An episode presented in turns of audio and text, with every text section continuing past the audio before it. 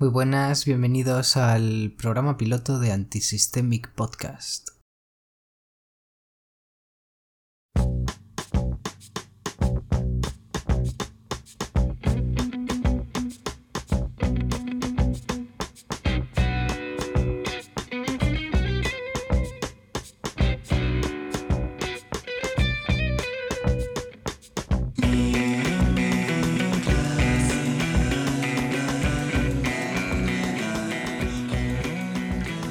Lo confieso, siempre he mirado a los eSports como un asunto de gente que únicamente quiere hacerse los edgys, gente que quiere hacerse los modernitos por tener aficiones de distintas y es que los videojuegos también pueden ser deportes.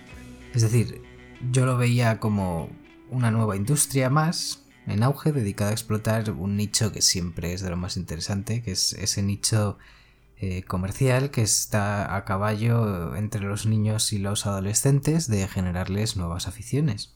Su estética del monster, su estética de las sillas gaming, su estética de que todo pueda ser gaming porque se le incluye colores negros y rojos y quizás alguna lucecita, pues la verdad que me repelía.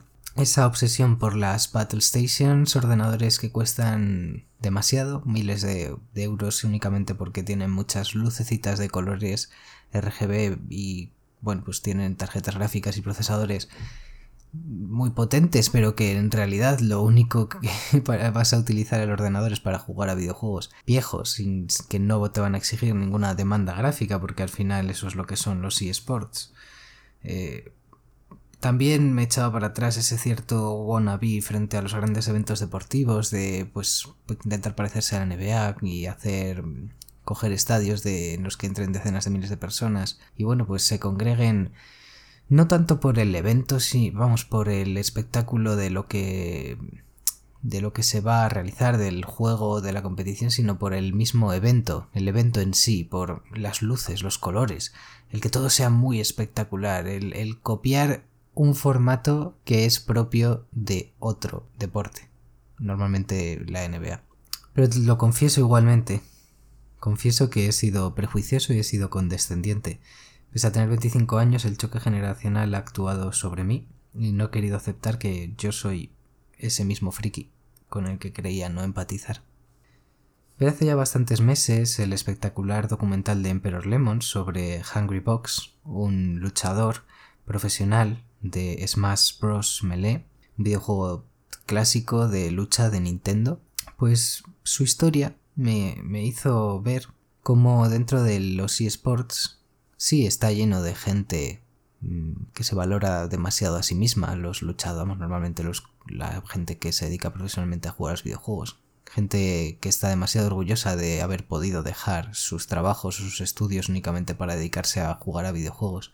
Pero Ver la historia de Hungry Box me hizo ver cómo también eh, hay luchadores, hay gente que consigue estar en la cima e incluso por medio de un esfuerzo infinito consigue llegar a ser el número uno, manteniendo la humildad, trabajando a la vez, sin exigir nada. Y bueno, me hizo ver cómo sí es cierto que dentro de, sus, de los aficionados a los eSports hay mucha gente que idolatra a gente que, como digo, se la considera triunfadora por haber podido dejar sus otros trabajos por jugar a videojuegos, pero también hay mucha gente que valora a aquellos otros luchadores humildes que saben hacer ver que la vida es más que más que eso.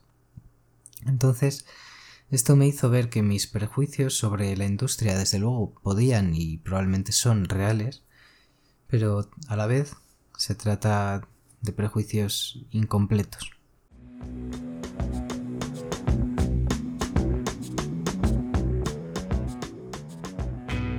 La industria.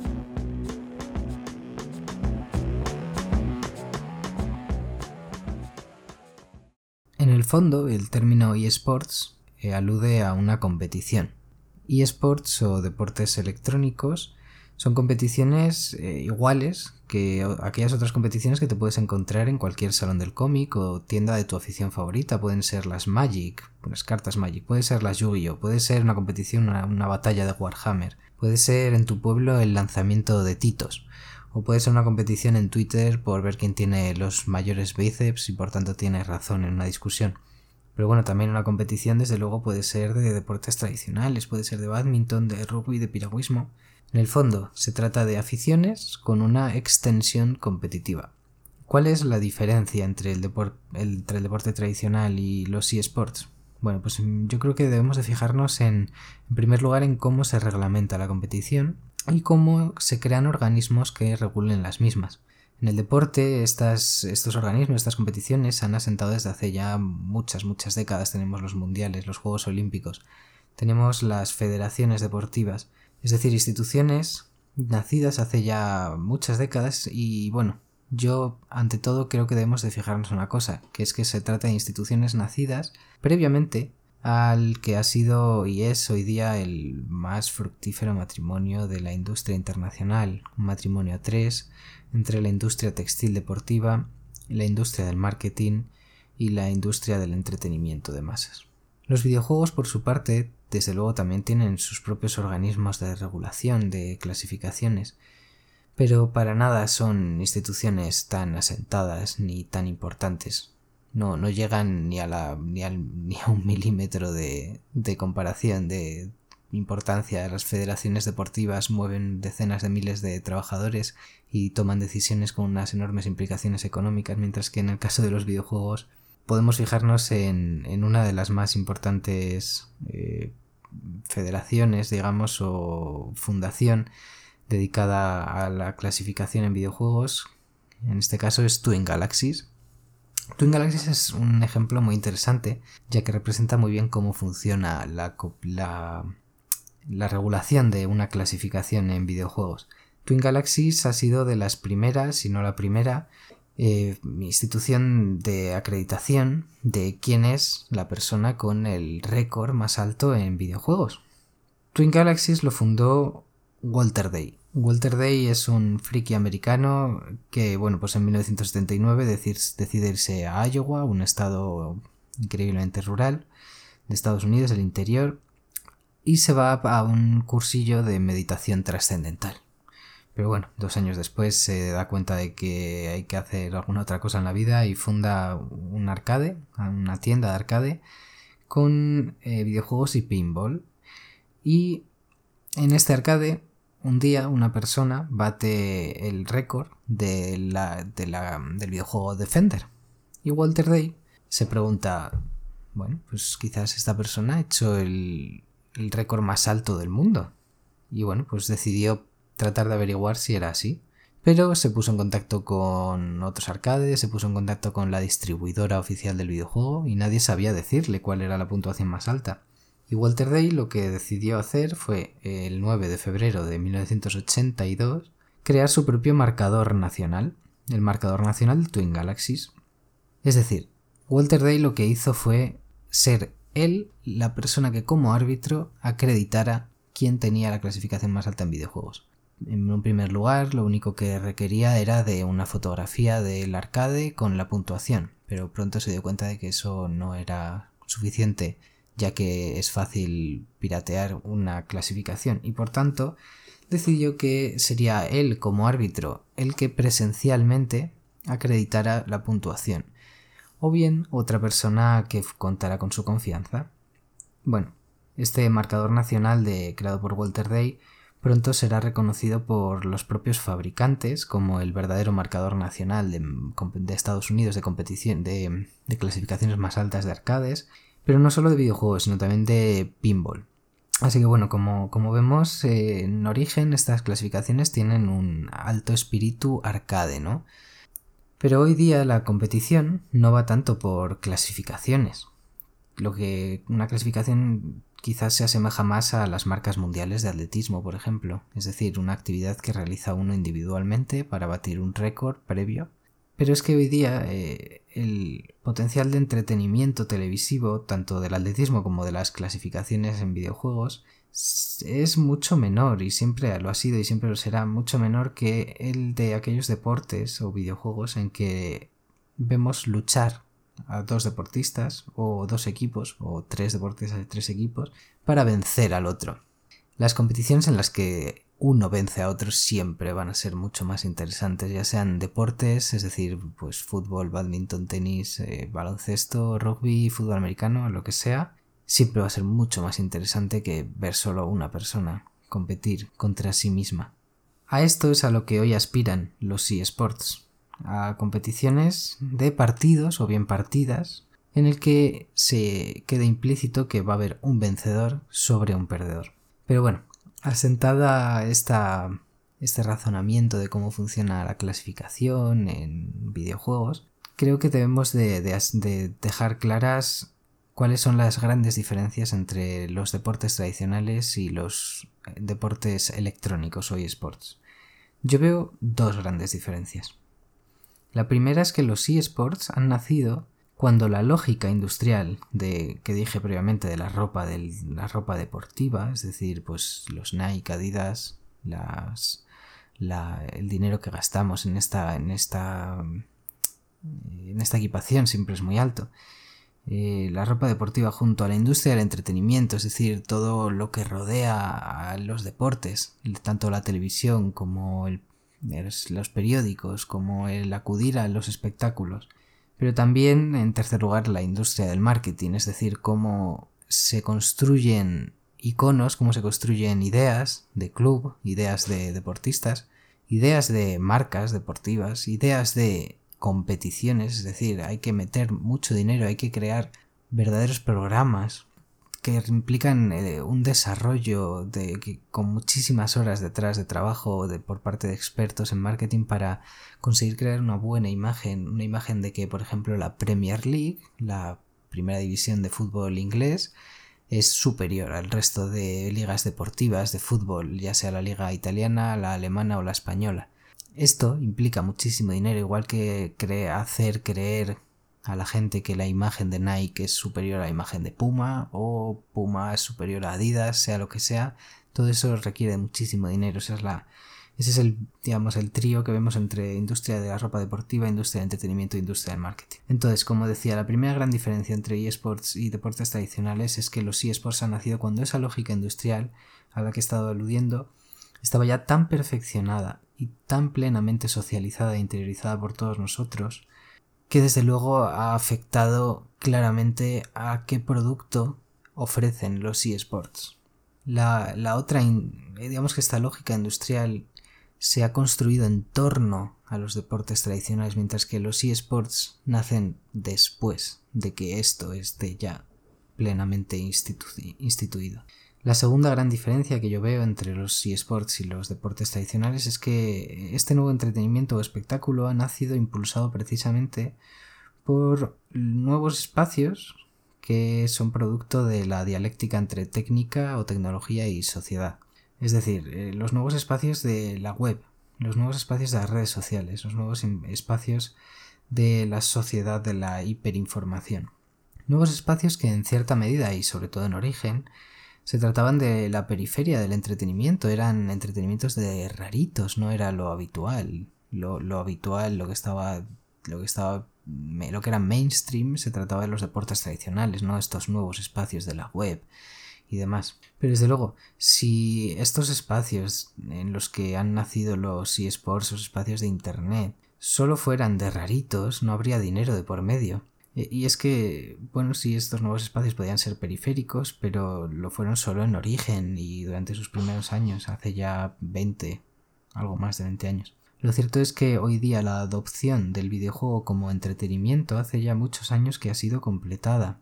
Podemos pensar, todos tenemos a gente cercana que hace 15 años no habríamos imaginado que estarían tan picados o que entenderían que esos ratos muertos o incluso no ratos muertos se podían dedicar o que lo primero que harían sería dedicarlo a videojuegos ya sean videojuegos de móvil, videojuegos de ordenador, videojuegos de Facebook, sea lo que sea, hoy día lo cierto es que el videojuego, y más entre la gente joven, es algo plenamente instituido, es algo que estamos acostumbrados y vemos como algo natural. Y si hoy día esto está tan difundido, significa que hay un verdadero nicho de negocio. Y es aquí, en este nicho, en el nicho del videojuego como algo ya socializado, donde creo que está la verdadera dicotomía interesante. Igual que los videojuegos nacieron en las periferias del entretenimiento, ya fuera en los arcade, ya fuera en, en el uso de Internet, su impulso hoy día se debe en gran medida, el impulso hoy día de los videojuegos, el impulso hoy día de los eSports, se debe en gran medida a la enorme inversión de capital que tienen detrás. No es una lógica nueva. En el capitalismo, el punk, el grunge, la estética de gueto negra, son todo apropiaciones popularizadas por un impulso de grandes marcas tras ello. Es decir, eh, se trata de culturas o culturas urbanas eh, originalmente periféricas, están fuera de lo normal de la sociedad, son gente que o bien son rechazados o bien rechazan la sociedad, pero la gente que se dedica al marketing, la gente que se dedica a este tipo de, bueno, pues a ver dónde hay posibilidad de negocio, pues se dan cuenta de que, de que es muy posible hacer negocio, hacer caja apropiándose de las estéticas de esos grupos. Bueno, pues esto mismo ha pasado en videojuegos. Aunque yo diría también que nunca recientemente ha ocurrido en el mundo de los deportes o del entretenimiento. Pero bueno, al fin y al cabo la clave está en exprimir posibilidades de consumo de aficiones de la gente. Y hoy día está claro que los videojuegos es una afición más que, más que asentada. Tenemos a grandes compañías de la telecomunicación como Vodafone, como, como Movistar. Tenemos eh, grandes conglomerados tecnológicos que poseen plataformas de streaming. Todas ellas tienen una, tienen su propia plataforma de streaming para, para videojuegos, para ver, jugar a videojuegos. Tenemos YouTube de Google, tenemos Twitch de Amazon, tenemos la plataforma de Facebook que ni siquiera me acuerdo de su nombre, Microsoft tiene, tiene sus propias sus, sus, propios, sus propias inversiones en streaming. Tenemos a las multinacionales de ropa deportiva, que también Nike, Adidas y Puma se están dedicando a, aprovechar ese, este nuevo negocio para sacar su propia línea deportiva de eSports. Aunque bueno, la verdad que yo, yo recomiendo que, que lo busquéis en internet porque si veis las zapatillas de Puma de eSports como si, como si requiriera los eSports una gran tecnificación en la planta de los pies. Básicamente el equivalente, yo diría que el equivalente a tener unas zapatillas de estar en casa. También tenemos a los fabricantes tecnológicos. Todas las marcas tienen su propia línea de portátiles gaming. Todas las marcas tienen sus teclados, su ratón gaming. Yo en mi casa tengo un ratón, un teclado, una alfombrilla, un monitor todo gaming. ¿Por qué es gaming? Pues porque, bueno, pues puede ser que tenga una o dos cositas que van mejor para jugar a videojuegos, pero realmente no hay que engañarse. Lo gaming está en la estética, en los colores, en el negro y en el rojo. E, es básicamente eso. También las bebidas energéticas, incluso industrias, vamos ver, sí, industrias de tecnología han decidido sacar su propia línea de, de bebida energética, pero también las bebidas energéticas tradicionales saben que hay mucho, mucha posibilidad de negocio en esto. Es decir, tenemos una enorme variedad de grandes compañías, grandes industrias que ven confluir sus intereses en el construir la nueva industria de, del eSports, del. Y bueno, a mí me gustaría desde luego decir que fuera parte de, de lo que de lo que he estado diciendo, yo creo que se trata de un evento de lo más interesante desde el punto de vista sociocultural. Para la antropología esto es algo muy interesante. Eh, uno se puede fijar en cuál es la construcción estética de, los eSports, en por qué es como es. Uno puede fijarse en cómo forman las comunidades, los aficionados a los eSports en base a, por ejemplo, por qué la comunidad del LOL, de League of Legends, tiene que odiar a la comunidad del Defend of the Ancients 2, del Dota 2. ¿Qué, ¿Qué, les define como comunidad? También podemos fijarnos en su lenguaje. Podemos fijarnos en la reinterpretación que han realizado los, aficionados a los eSports de, del caster, de la figura del caster, la figura del comentarista deportivo. También podemos fijarnos en cómo incluyen la participación del público en el, en el propio evento. ¿Cuáles son sus intereses musicales? ¿Cuál es su identidad? ¿De qué se compone la identidad del aficionado al eSport? ¿Cómo replican dinámicas de la política de su propio momento, cómo replican las dinámicas machistas de la sociedad. Desde luego temas que dan para libros y libros. Aunque bueno, yo, diría que el culmen está en cuál es la interpretación que realizan de la identidad gamer. Una identidad que, que, bueno, pues siempre ha sido muy difusa, ha sido una identidad muy poliédrica, pero que cada vez lo vemos más. Porque ¿qué es ser gamer? Ser gamer es jugar a videojuegos o jugar a determinados videojuegos. ¿Es gamer quien solo juega móvil? ¿Es gamer quien sabe de videojuegos aunque no juega a videojuegos? ¿Es gamer quien no sabe de videojuegos pero sí que juega a videojuegos? Ser gamer al fin y al cabo es algo tan fácil como querer ser gamer, aunque el problema está, tiene un componente tribal de pertenencia a la tribu muy muy grande y es, muy habitual el, el rechazar por parte de la propia comunidad que se identifica a sí misma como gamer, rechazar a otras personas que tratan de integrarse y no se las considera, digamos, válidas para formar parte de ella. Eso es algo real. Y bueno, pues probablemente en un futuro sea un tema interesante para tratar en otro podcast. Desde luego no hay que olvidar el papel de la industria de la, de la comunicación tampoco. Todos los periódicos han estrenado sus propias secciones de eSports en busca de, dar con el gordo y ser aquel medio que se lleva el premio de ser el, medio de referencia, siendo redundantes.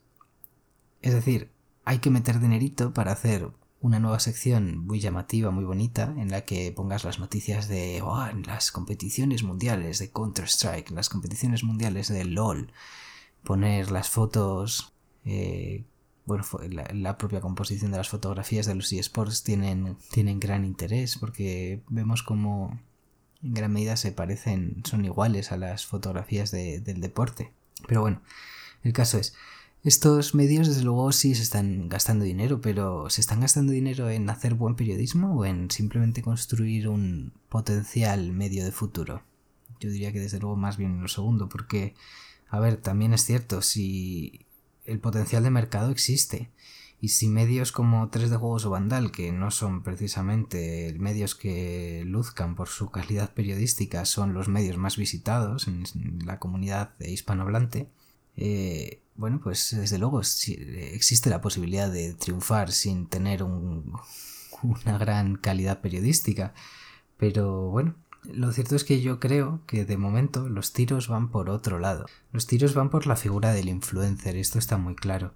No es lo mismo los deportes tradicionales que estamos ya acostumbrados a informarnos de ellos a través de los medios tradicionales de información, es decir, a medios a ver, ¿cómo decirlo? A, intereses o a aficiones pasadas, medios pasados. Es decir, es, lo que está naturalizado. Pero a, intereses, a, entretenimientos del presente o del futuro, los medios del futuro.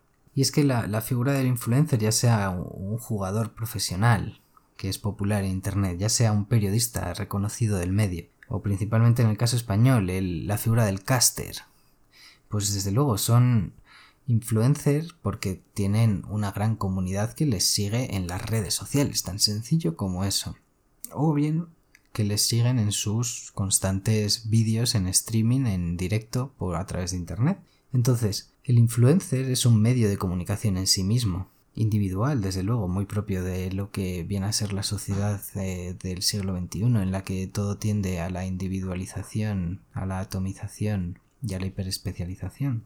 Pero lo curioso es que eh, estos streaming, eh, perdón, estos streamers, estos youtubers, estos casters, se han hecho famosos por, por su trabajo, digamos, por su trabajo que puede ser eso, se puede ser, ser muy bueno en un videojuego, puede ser hacer muy buenos vídeos en internet, por lo que sea, pero si son suficientemente famosos o relevantes, lo, que ocurre es que su trabajo pasa a ser él o la influencer por encima de lo que de cuál es el trabajo que les ha llevado a ser famosos. Es decir, ser influencer es un trabajo en sí mismo y es un medio en sí mismo, medio de información, quiero decir. Entonces, nos encontramos que en los eSports la, los medios de información referidos a ellos, los medios de comunicación de masas, son los influencers por encima de los medios periodísticos, de los conglomerados periodísticos.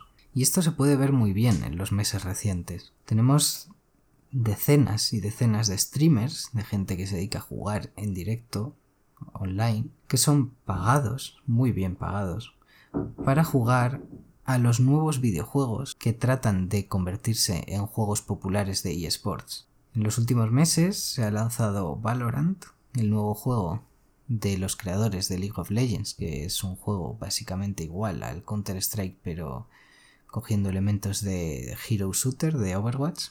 O tenemos recientemente Hyperscape, el también shooter muy parecido a Counter-Strike de nuevo, en este caso de Ubisoft. Y bueno, si tú lo que si tú eres un desarrollador de videojuegos te has gastado muchos millones en hacer un juego que trate de ser el nuevo eSports de, de moda ¿cómo consigues hacerlo de moda? pues pagas muchísimo dinero a gente que se dedica a jugar online que tienen muchísimos seguidores normalmente bien niños o adolescentes que son los que más dinero se gastan en este tipo de cuestiones de entretenimiento. Y bueno, pues cruzar los dedos para que sean suficientemente entretenidos como para que la gente no se dé cuenta de que están jugando a ese juego y no a otro, porque les están pagando para que lo hagan. Y bueno, pues con suerte quizás los chavalitos deciden seguir la, la entre comillas, moda, moda desde luego no natural, moda forzada. Y bueno, pues con suerte les guste y, y sigan jugando un tiempo. Cuanto más tiempo mejor, desde luego. Pero como digo, si algo hay que destacar es que los eSports son un medio en sí mismo para entender la sociedad del siglo XXI y desde luego entender el entretenimiento en el siglo XXI.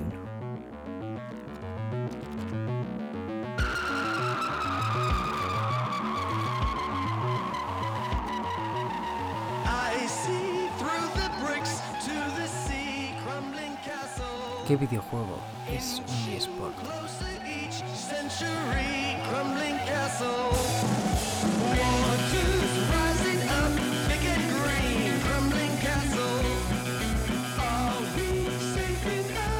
Juegos son posibles eSports, posibles deportes entre, eh, electrónicos?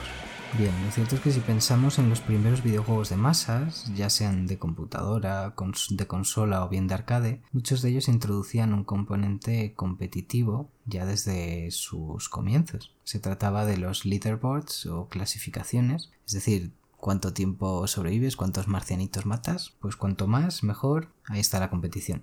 Hoy día quizás nos puede parecer una, competitividad algo limitada, ya que solo te estabas comparando con la gente de tu pueblo, de tu barrio, es decir, las personas que jugaran físicamente a ese videojuego, a esa máquina arcade. Durante los 90 y los 2000, el componente competitivo se vio algo desplazado en favor de la narratividad en videojuegos, aunque desde luego, pese a que los juegos pueden ser más narrativos, también mantenían en gran medida un espíritu de reto, porque bueno, eso siempre ha estado ahí, principalmente a través de la dificultad del juego. Y bueno, Pese a que esta fuera la tendencia, cada vez mayor narratividad, también hay que decir que algunos géneros, como los deportes, el arcade, la estrategia, la lucha o las carreras, mantenían la idea de o bien jugar contra otro jugador en pantalla dividida y ser quien gane el uno al otro, eh, o bien mantenían el superar una puntuación o un tiempo récord. Eso siempre ha seguido existiendo, aunque desde luego también con un menor peso. Pero hubo, un factor diferencial que fue Internet. Las consolas y arcades para dos o cuatro jugadores existieron prácticamente desde los inicios, pero la diferencia de esto con una LAN party, en primer lugar, y en segundo con el jugar a través de la banda ancha de Internet,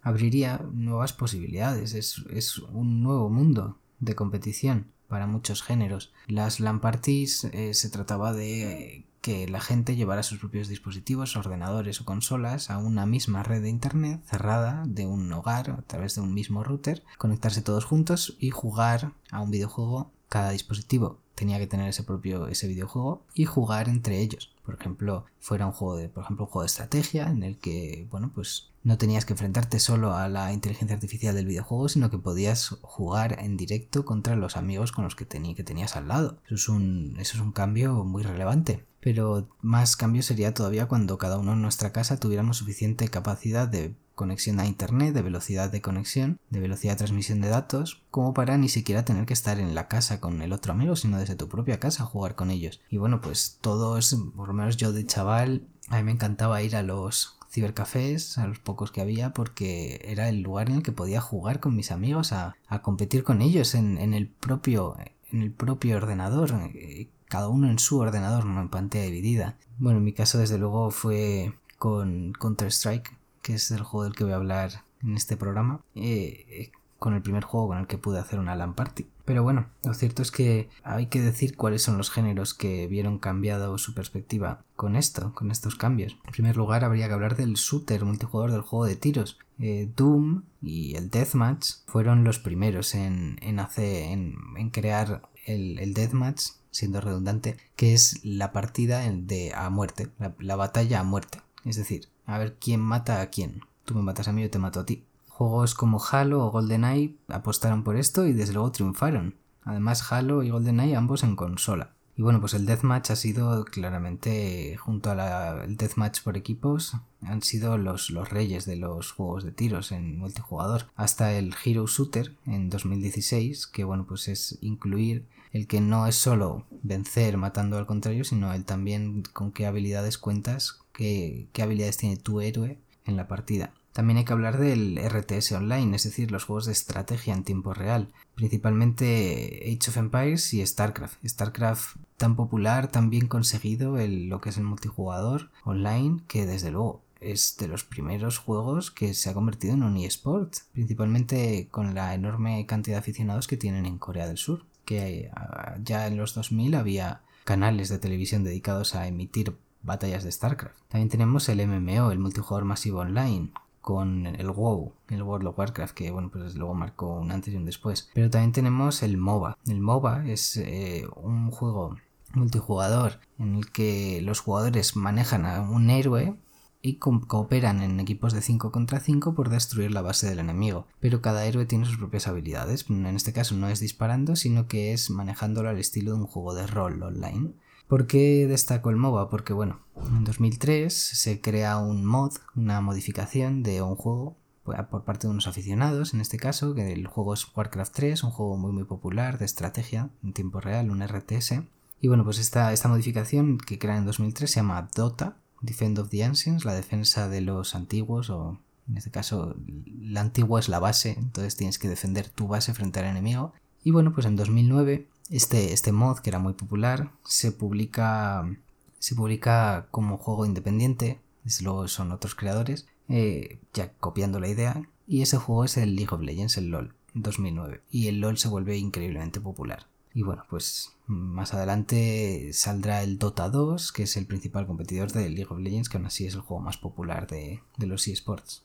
Todos estos géneros juntos abrirían un nuevo espacio de competición en videojuegos, una ventana a enfrentarse a cualquier persona del mundo. Aunque desde luego yo no diría que lo único importante es solo el enfrentarse, sino que paralelamente, junto a competir, también ascendía la palabra compartir, es decir, crear grupos de aficionados, aficionados de cualquier parte del mundo, lo cual facilita y da, bueno, pues permite el, el, que a lo mejor tú eres el único rarito de tu pueblo al que le gusta el League of Legends, pero gracias a que está Internet te encuentras con que hay decenas de otras personas que a lo mejor no viven en tu pueblo, viven en otra ciudad, pero que comparten tu misma afición y puedes tener, puedes tener conversaciones con ellos, puedes tener llamadas, puedes jugar con ellos. Entonces, lo que a lo mejor habría, te habría echado para atrás a la hora de que te gustara esa afición, resulta que ahora ya eso está superado. Pero bueno, volviendo a la pregunta, ¿qué juegos son válidos como eSports? Bueno, pues una respuesta razonada diría que en la sociedad de las redes sociales, donde la imagen y el vídeo son los reyes, dos factores de éxito serían la inmediatez, el que los juegos sean rápidos, sean frenéticos, sean poco, vamos, sean intuitivos, no, no requieran de muchísimo aprendizaje. Eh, y otro factor de éxito sería la espectacularidad, es decir, que tenga muy buenos gráficos, que se vean muy muy bien, ¿no? Es lo que nos gusta de los videojuegos. Bueno, pues curiosamente esto no es así, para nada. Si nos fijamos en la eSports Charts, que es una web dedicada a categorizar cuáles son los juegos más populares de eSports, vemos que los videojuegos más vistos de 2019 fueron en quinto lugar, Arena of Valor, un juego MOBA, es decir, un juego al estilo League of Legends, de móviles, que bueno, pues se ve bien, pero sinceramente se ve feo, que en este caso es muy, muy popular en el mercado asiático. El, en cuarto lugar, el eSports más, más famoso, más popular es Overwatch, es un juego de 2016 creo, de disparos, que bueno, pues se ve bien, pero de nuevo tampoco es ni comparable, por ejemplo, en The Last of Us 2. En tercer lugar tenemos el Dota 2, que de nuevo es un juego viejo, que bueno, va a tener un remozado gráfico y se ve más o menos bonito, pero tampoco es lo, la creme de la creme. En segundo lugar está Counter-Strike Global Offensive, el juego del que voy a hablar, que es un juego de tiros, de nuevo, viejo y que para nada, ninguno, para nada su, su punto fuerte son los buenos gráficos. Y en primer lugar tenemos el League of Legends, que sinceramente esto es mi opinión personal, se ve feísimo. Es decir, son juegos que se ven pues sinceramente como el culo cuando los comparas con un AAA de hoy día, con un Ghost of Tsushima, con un Gears of War 5, con un The Last of Us 2, con un Uncharted 4. Son juegos en muchos casos que llevan ya muchos años en el mercado, que no tienen los mejores gráficos y en muchos casos requieren encima a mayores de conocer muy bien el juego en, gran profundidad para siquiera enterarte de qué está pasando. Yo veo una partida de, Dota y me entero porque he jugado 800 horas. Pero veo una partida de LOL, de League of Legends, que es exactamente lo mismo. Es un juego muy muy parecido y no me entero de nada. Bueno, entonces aquí es donde quiero hablar de, de Counter-Strike Global Offensive. Y quiero hablar de él porque sin duda representa muy bien qué identifica a un juego como eSports, aunque bueno, no, en realidad si quiero hablar de este juego es porque es el que más disfruto jugando hoy día dentro de lo que se podría considerar eSports. Y bueno, pues soy un poco nazi y creo que además es el único juego decente, verdaderamente decente, es decir, que es divertido y es satisfactorio de jugar dentro de lo que son los juegos populares de eSports. Así que hablando de Counter-Strike, si algo le define es que se trata de un juego icónico. En la memoria colectiva es el juego de ciber por excelencia de Cibercafé. Ese juego que jugar en las LAN parties por las tardes con tus amigos y cuyos mapas son míticos, todo el mundo los conoce, todo el mundo conoce Dust 2, Nuke y tal.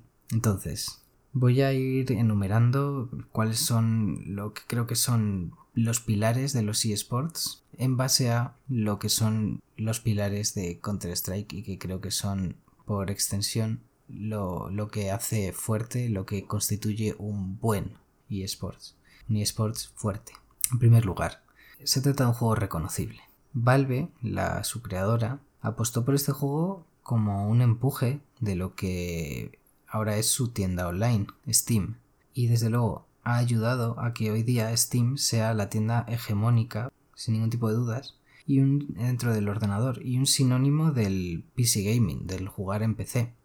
Cuando Valve decide hacer que Half-Life 2 solo pueda ser jugado a través de Steam, igual que Counter-Strike, consigue que a través de juegos muy muy populares la gente pase por el aro y tenga que crearse una cuenta en una plataforma de jugar online, de tener, en la que tú puedes agregar a gente como amigos, es una pequeña red social, digamos, de, jugadores de, de ordenador, pero que desde luego también te vende juegos. Y bueno, pues con sus famosas ofertas de verano, de, de Navidad, de otoño, siempre hay ofertas. Bueno, pues fomenta la compra impulsiva y desde luego hoy día sin duda cuando uno piensa en jugar en ordenador piensa en Steam. Y eso es así. Entonces, Valve también tuvo mucho éxito con un juego que sacaron después del Counter-Strike original, que es Team Fortress 2. Un juego de, de, disparos, en este caso muy al estilo Overwatch, es un hero shooter se podría decir, bueno, pues tras el éxito de Team Fortress 2, Valve sabía que rehacer el counter con el nuevo motor gráfico que tenían iba a ser en primer lugar muy asequible. Y lo único que iban a necesitar era un buen soporte de servidores, con los que desde luego también cuentan, ya que si es una empresa dedicada a tener una tienda online en la que tú compras juegos digitales, lo que necesitas después de comprar un juego digital es descargarlo. Y desde luego para eso necesitas un muy buen soporte de servidores. Bueno, pues Valve lo tenía todo. Tenía un motor gráfico ya creado, nuevo, y tenía un buen soporte de servidores. Así que era tan fácil como sumar uno más uno o dos más dos y dar lugar a que era muy barato crear un, nuevo Counter-Strike que se viera bien y que, fuera, que tuviera muy buen soporte de internet. Entonces el 21 de agosto de 2012 veía la luz Counter-Strike Global Offensive, el remozado, el nuevo juego de Counter-Strike. En segundo lugar, Counter-Strike Global Offensive es accesible. Durante mucho tiempo ha sido un juego muy barato. y desde diciembre de 2018 es un juego gratuito. Esto tiene un, impacto inmenso sobre dos mercados, principalmente el mercado de los niños, que no tienen que pedir a su mamá o a su papá que les compre el juego, y el mercado de los adolescentes, junto a los niños, y en segundo lugar los países de economías entre comillas de segunda línea, ya sean España, Rusia, Latinoamérica, China, Indonesia, mercados en, los que sinceramente la gente no se puede permitir gastarse 50 euros en un juego eh, que no saben si les va a gustar. Entonces, si el juego es gratis, es mucho más fácil probarlo y si resulta que es un buen juego, pues seguirás jugando. Y además es que son países con, un, con público en un volumen brutal y que ahora mismo cada vez más tienen un buen acceso a Internet. En tercer lugar, Counter-Strike es un juego poco exigente en cuanto al ordenador que requiere para jugarse. Funciona bien, sinceramente, en mi MacBook Air de 2015, que tiene una gráfica de mierda. Esto permite que mucha gente pueda jugarlo con buenos frame rates, es decir, con el número de imágenes por segundo, eh, lo que sin duda ayuda a que el juego sea más preciso. Yo invito a la gente a ver vídeos en internet, si es que no lo hacéis ya, a ver cómo un juego, cuando ese juego tiene 30 imágenes por segundo, se juega mucho peor que cuando ese juego tiene 60 imágenes por segundo. Y ya no os cuento cuando el juego tiene 144 imágenes por segundo. El juego es mucho más fluido. Desde luego, para que sea más fluido también requiere una mayor potencia, ya sea del ordenador o de la consola. Pero cuando es más fluido, tú es más fácil interactuar con ese juego y por tanto es más fácil apuntar de manera precisa al enemigo. Entonces, al ser un juego poco exigente, esto se puede cumplir más fácilmente.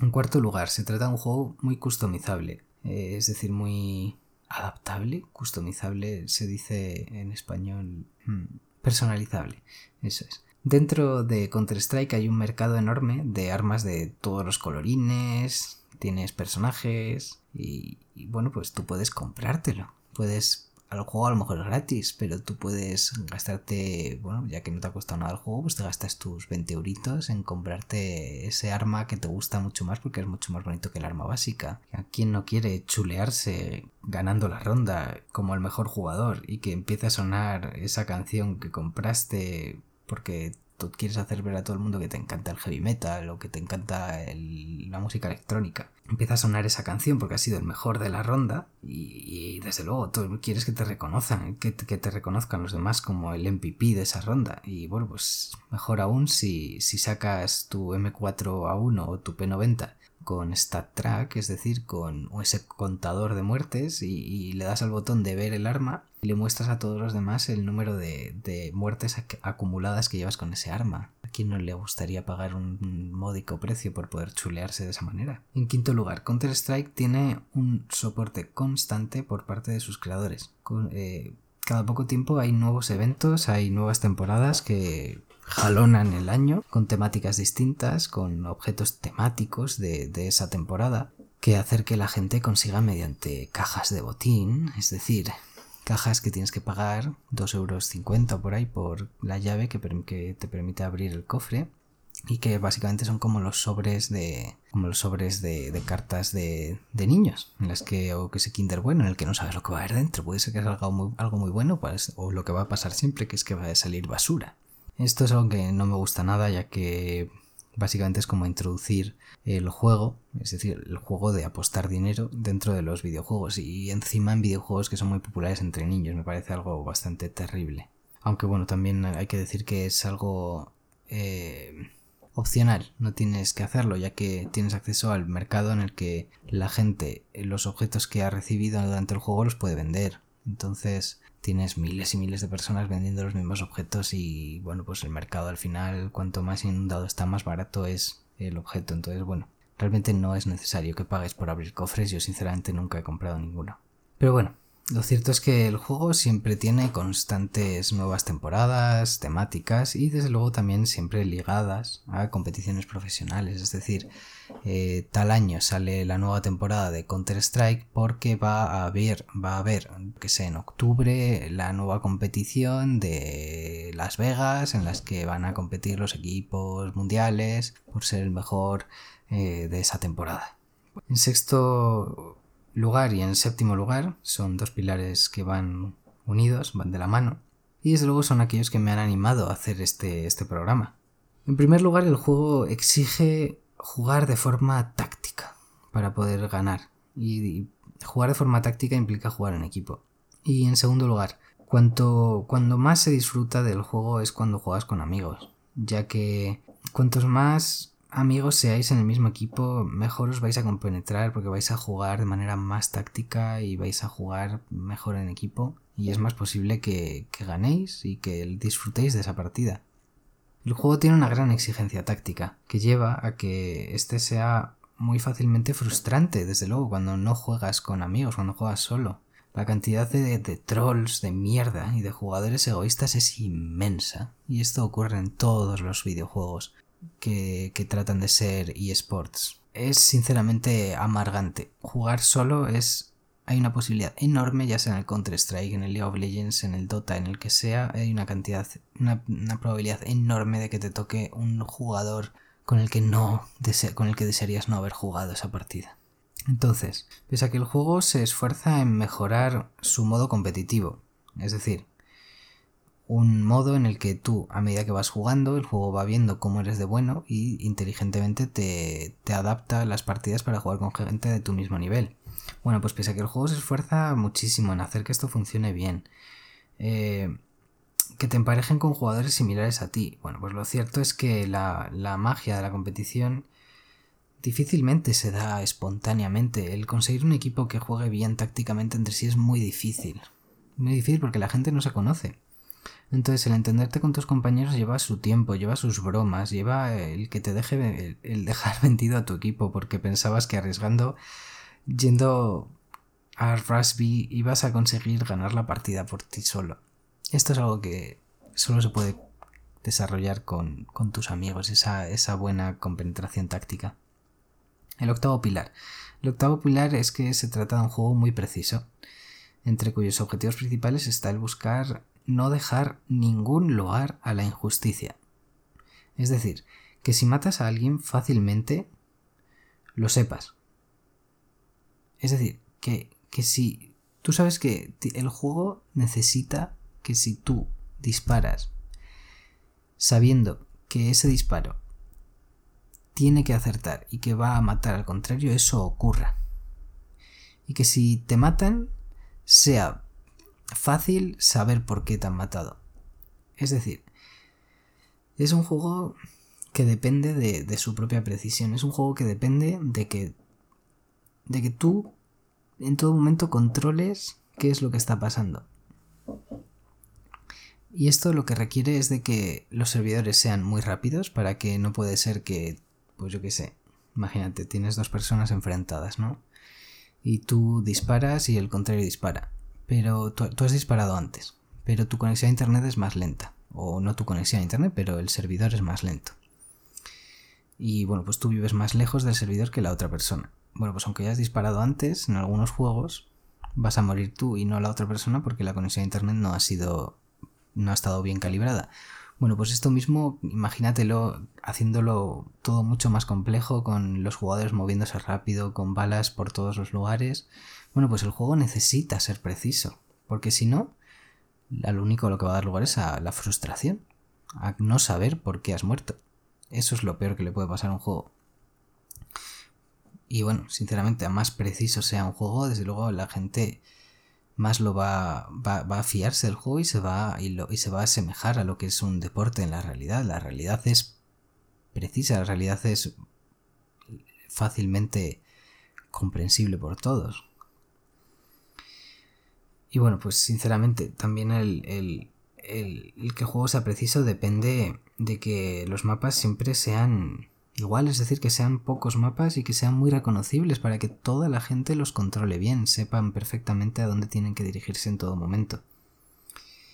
Eh, en segundo lugar, la precisión depende de la sensación de control constante del jugador. Que el jugador sepa que si dispara, ese disparo va a llegar donde quiere que llegue.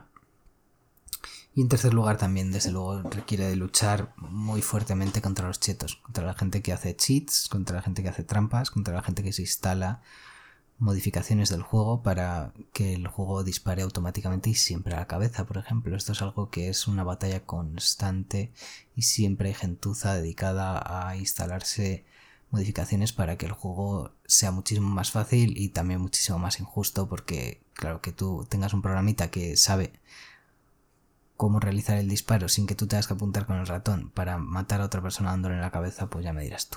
Entonces, Valve el creador de Valve, el creador de Counter Strike, tiene que gastarse muchísimo dinero en desarrollar tecnologías que luchen contra esto. Eso es así.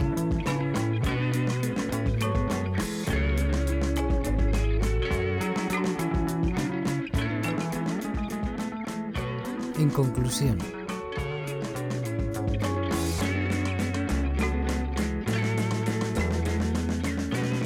aparte del choque generacional y de lo obvio, es decir, que los eSports han llegado para quedarse, creo que aquello que es verdaderamente interesante de plantear es cómo ha afectado y afectará a la creación y al consumo de juegos la llegada de los eSports. A medida que la industria crece exponencialmente en sus consumidores, el espectro de tipos de juegos también crece. Así ahora vemos desde nuevos géneros como los wholesome games, es decir, juegos basados en que nada malo ocurra, que todos sean pues cosas bonitas, de pues de cuidar de tu jardín, de cuidar de tus amigos, de yo qué sé, pues cosas bonitas. pues también tenemos los Battle Royale, que es el nuevo género de moda, ¿no? Que es, tenemos ahí el Fortnite, tenemos el Warzone de, de Call of Duty, juegos en los que compiten 100, 150 personas por en la misma partida ser el último en morir.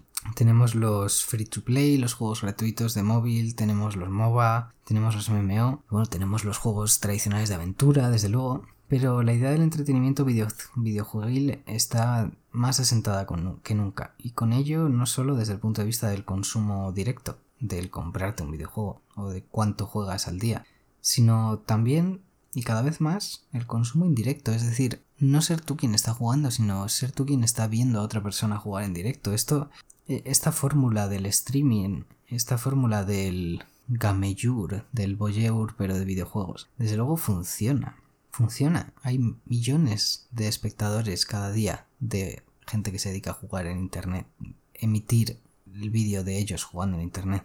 Y también con ello los esfuerzos porque haya una posible interacción entre el streamer y el público cada vez dan más frutos.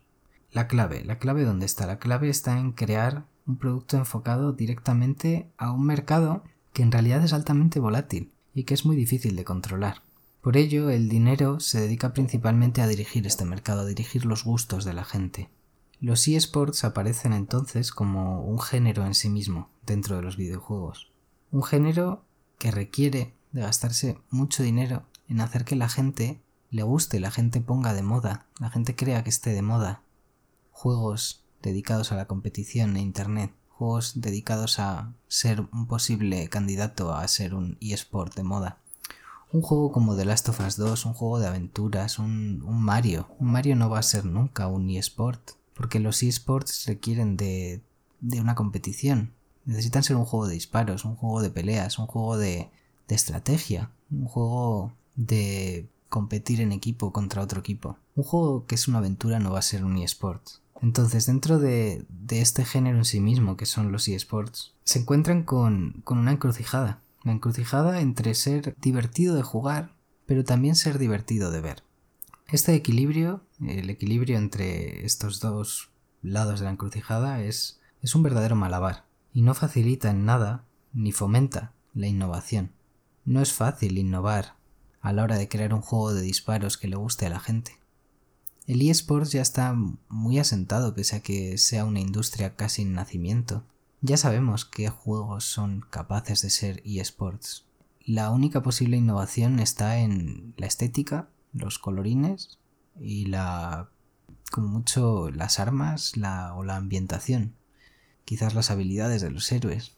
El cómo el cómo nivelas la dificultad, el cómo haces que el juego sea fácil o difícil de comprender. Pero lo cierto es que no puedes crear nuevos géneros. ¿Es algo negativo que no se fomente la innovación? Probablemente no, ya que para eso tenemos los videojuegos que juegas por ti mismo o que no tienen por qué ser eSports. Me gusta a mí que los eSports son, como son y vayan a ser como son. No, no me gusta. Pero bueno, al mismo tiempo siempre me va a servir para construirme negándolo y diciéndome que no me gusta. Al tiempo que lo escondo como otro placer culpable.